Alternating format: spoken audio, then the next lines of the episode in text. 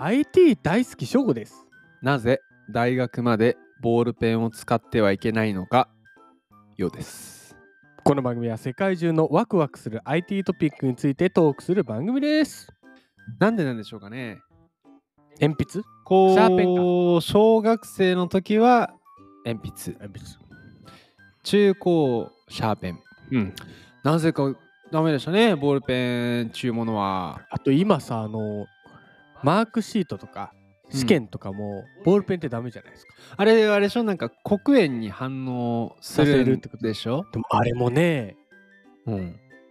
どっちでもいいよくない よくないんだよね ま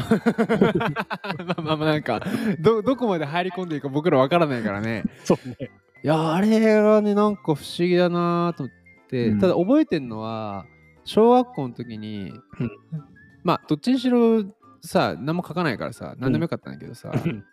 でなんかねやっぱ日子によってはボールペンがいいみたいなみんな隠れてボールペン使って怒られてみたい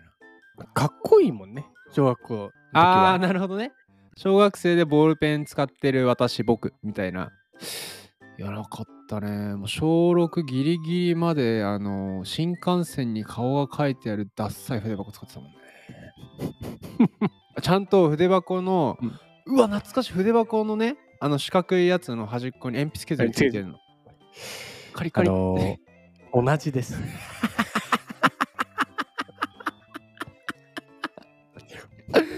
もうそのエピソードが同じ。じね鉛筆削りついてるんだよねカリカリ端っこにね端っこについてさあのちょっと硬くてさ、う開くんだあ、よね。そう両方ともこうそうそうう。そうそうこうあのマジック式でさであのなん かプラスチックのさなんかビーンってかえエナメルエナメルエ ナメルエナメルバッグみたいななん かさ素材で、ね。そうそう新幹線で鉛筆が入っててカリカリカリカリしてでボールペンンは入んないもんね、あそこにはね。はいね刺せんだもんね。あとなんかさああ思い出したあの鉛筆刺すやん、でさなんか立ち上がんの立ち上がる。立ち上がるのなんかうん刺して、ファーンみたいな、 うんあれ何さ筆箱芸人。 取ればいいやんあれパンみたいな、なるね。なるんですよ懐かしいね ど。うですか何かボールペンの思い出ボールペンか。はいまあかシャーペンでもいいですけど俺、鉛筆でもいいですか。もちろんもちろんもちろんもちろん鉛筆で、まあ、鉛筆と消しゴムでさやったよねあの戦い覚え てる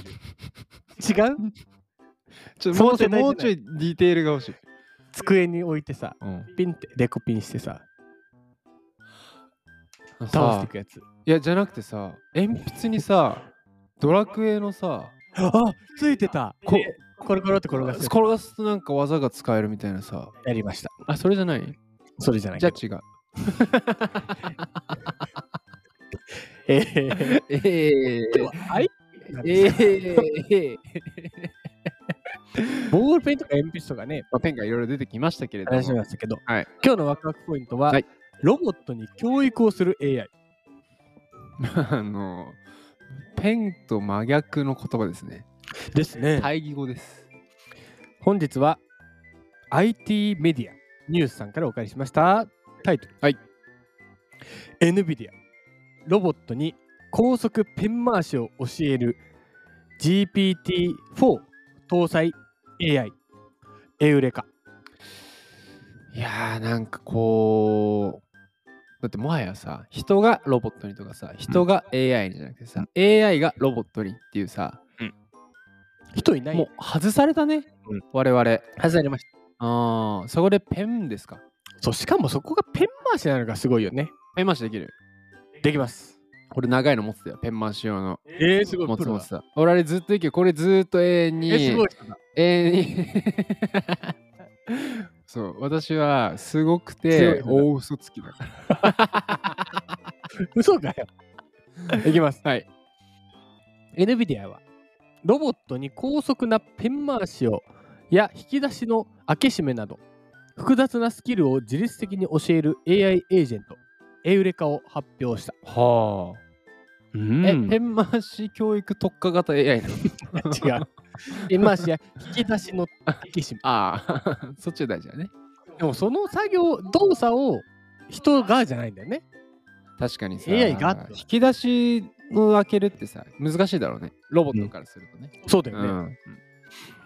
で、NVIDIA は、まあ、米 OpenAI の GPT-4 搭載のエウレカのライブラリを公開して、うん。うん強化学習研究用の物理シミュレーション、リファレンスアプリケーション、うん。 NVIDIA Isaac Gym で実験できるようにしていると。は実験して学習させるんですね。あはいはいはいはい。 Isaac Gym は 3D ツールとアプリを構築するための開発プラットフォーム、まあ、NVIDIA Omniverse で、えー利用できる。うんうんうん。エウレカによるロボット教育の大まかな流れは、うんまず GPT-4 と、まあ、生成 AI を使って、はい強化学習のためにロボットに報酬を与えるコードをいやー、作成するごいな。ロボットがそもそも報酬求めてんだね。ね。うん。うで、アイザック・ジムの GPU 高速化シミュレーションを使って、うん報酬候補の大規模なバッチの品質を評価し、ん。より効率的なトレーニングを実現する。なんでロボット、すごいね。ロボットはそのバッチがうまくいってるっていうのを評価されて、うわ、嬉しいってなるんだね。ね、その嬉しいという行動を与えるんだ。なるほど ね。そもそも仕組んでおくわけだ。人工的感情を。そのために動いていくってことだよすねご。いことが出たね。人工的感情。人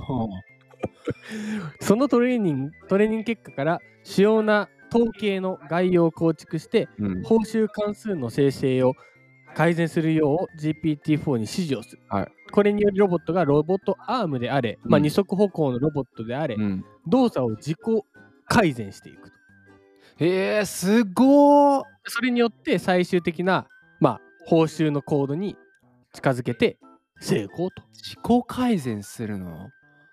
まあペンマーションだから失敗していくんだろうね多分最初はそうだよね。ね失敗して失敗して合わせていくとなぜ失敗したかを分析して分析して、でしかうまくいった時に人工的感情が喜んで、さらにこうしたらいいんじゃないかっていう。うわいえー、どう思いました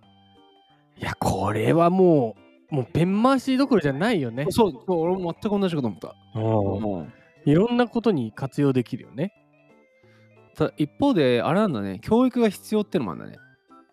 そうなんだよ。うん。さバチッともう最初から成功例だけを見あ、せそうるそうそうそうそうのそはう。やっぱ違うんだね。まあ、ペン回し、確かにペン回しとか引き出しとかって、まあ、引き出しの方が、ペンによって違うのあそうそうそう、とかうんペン、引き出しもいろんな引き出しあるじゃん。あるってことだよね横向き、後ろ向き、なんか、ちょっと上げて出すとかもあるやん。あるねあるね。でああるね。引き出しすぎると抜けちゃうとかもあるじゃん。あるねあるね。で、奥行きもさ、引き出しによって変わるし、だからそこら辺の、しかも報酬感情があるわけでしょ。ねなんか、ますます人に近づいていく近。づいてるよね。本当にドララえもんに近づけようとしてんのかね。でも最終的な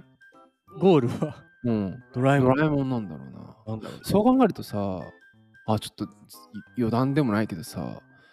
今、ネットフリックスで、うんプルートっていうドラマやってるのし、アニメやってるんだけど知ってるもともと手塚治虫さんのアトム。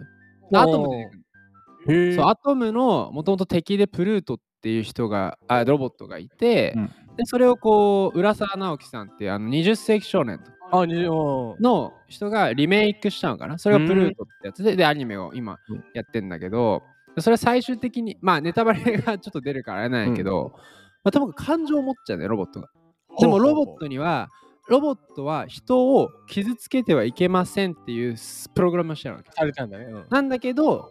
まあ傷つけてしまうわけようんうんでなぜかっていうとロボットが感情を持ってしまうからっていうあだから今の人工的感情とかっていうのもなんていうの紐付けていくとさまあまあまあそのまあいろいろネガティブなこともあるかもしれないけど、